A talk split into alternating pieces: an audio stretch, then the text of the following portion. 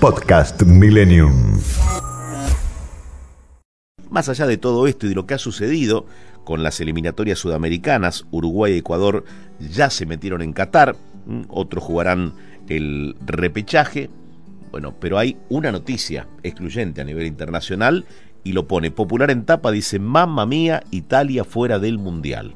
De no creer, Macedonia le ganó 1 a 0 de visitante. ¿Cómo ha tomado el público futbolero?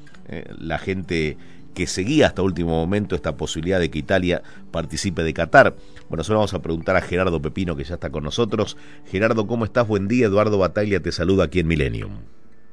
Hola, hola Edu, buenos días, ¿cómo están? Muy bien, muy bien. ¿En qué región te encontrás de Italia?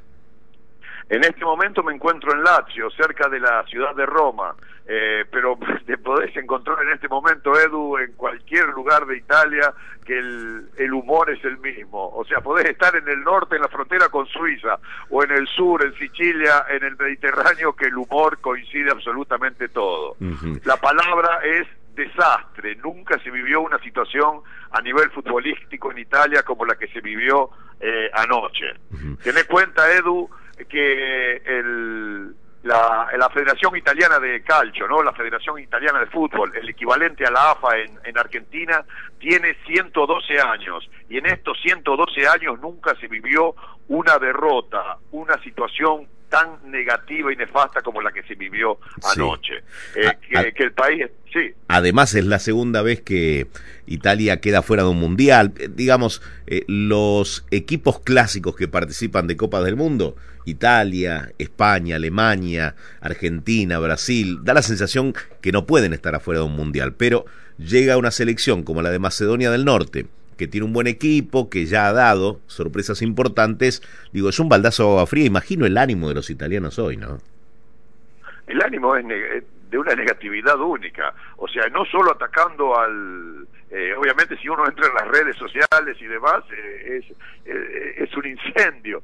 no solo pegándole a, al director técnico, a, a, Mancini, ¿no? sino pegándole a Gravina, al, al, al presidente de la Federación Italiana de, de Fútbol. Y al mismo tiempo, bueno, la primera, la, su primera reacción fue decir que él no renunciaba, no renunciaba y lo quería, lo sostenía a, Mancini. Mancini se abstuvo de dar eh, comunicación si se iba a retirar, si se iba a licenciar después de este, de este fracaso, aparentemente no, y bueno, Gravina, el presidente de la Federación Italiana de Fútbol Italiana, dijo que bueno, nos tenemos a, a Mancini de manera de poder recomenzar desde cero. Pero los ánimos son una cosa increíble, increíble en el pueblo italiano, la tristeza de no participar por un mundial por 12 años, porque si sumamos el de Rusia, el de Qatar ahora, hasta Estados Unidos en el 2026, Italia no va a aparecer, son 12 años en la vida de, de, de los tifosos italianos, que es un dolor increíble. Sí. Todo el mundo alteradísimo, enojadísimo, como tiene que ser, porque esto es verdaderamente un fracaso, uh -huh. querido Edu. Sí, la verdad que sí, además en una nación tan futbolera como, como lo es Italia, la espera se va a hacer larguísima hasta la próxima Copa del Mundo. Ahora, con Italia afuera, ¿para quién eh, va, a hinchar eh, Italia? Eh, ¿Tienen ahí un, una selección a la que quieran apoyar en el próximo Mundial?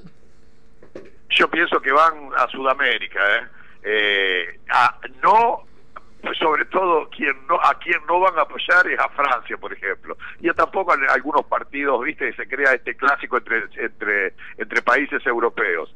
Va a haber un apoyo sobre todo del sur de Italia de Nápoles para abajo. Bueno Nápoles al margen si jugaba o no jugaba Italia los napolitanos están siempre del lado de Argentina no Ajá. o sea yo creo que una gran chance una gran chance una gran un, un gran porcentual de, de, italianos va a apoyar a, a, Argentina y escuadras de Sudamérica, menos a, la, a, las, a, las escuadras, a los equipos de, de, Europa. Claro, el tema es que se lo gane cualquiera el mundial, menos, menos alguno de los competidores directos, ¿no? De, de, de Europa.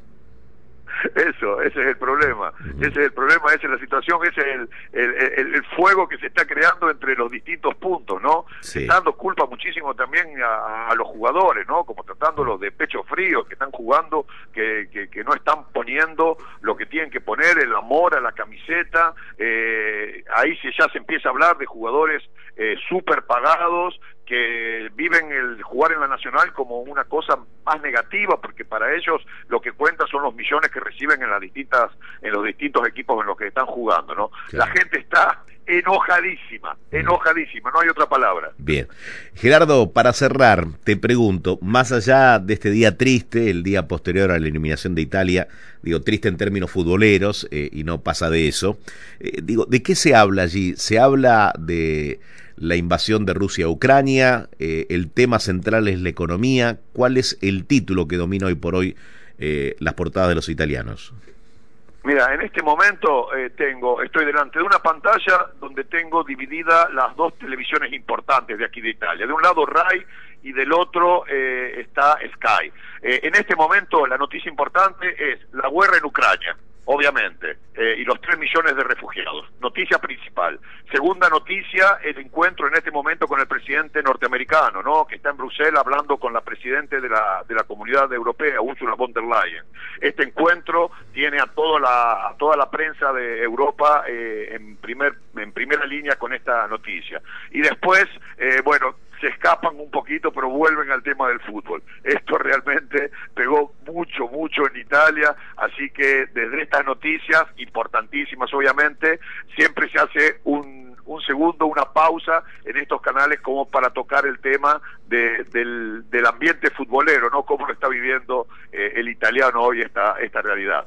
Pero sin duda, las noticias principales de hoy son la guerra de Ucrania, el encuentro Biden, eh, Ursula von der Leyen y por supuesto el fútbol. Gerardo, un gusto como siempre. ¿Qué hora tenés allí en Italia? En este momento, aquí en Italia, tenemos, te lo digo enseguidita, es las 11 y 22 minutos. Perfecto, cuatro horas de, diferencia. Cuatro horas de diferencia. Que tengas un, un, hermoso fin de semana. Gracias por la predisposición y, por, por tu tiempo, Gerardo, como siempre. Muchas gracias a ustedes, Edu. Muchas gracias y un abrazo a toda la Argentina, como siempre. Hasta la próxima. Gerardo Pepino, desde Italia, el día después de la eliminación de la selección que no va a estar tampoco en este Mundial de Qatar 2022. En términos futboleros, un día triste para Italia eh, y así lo reflejaba Gerardo Pepino. Podcast Millennium.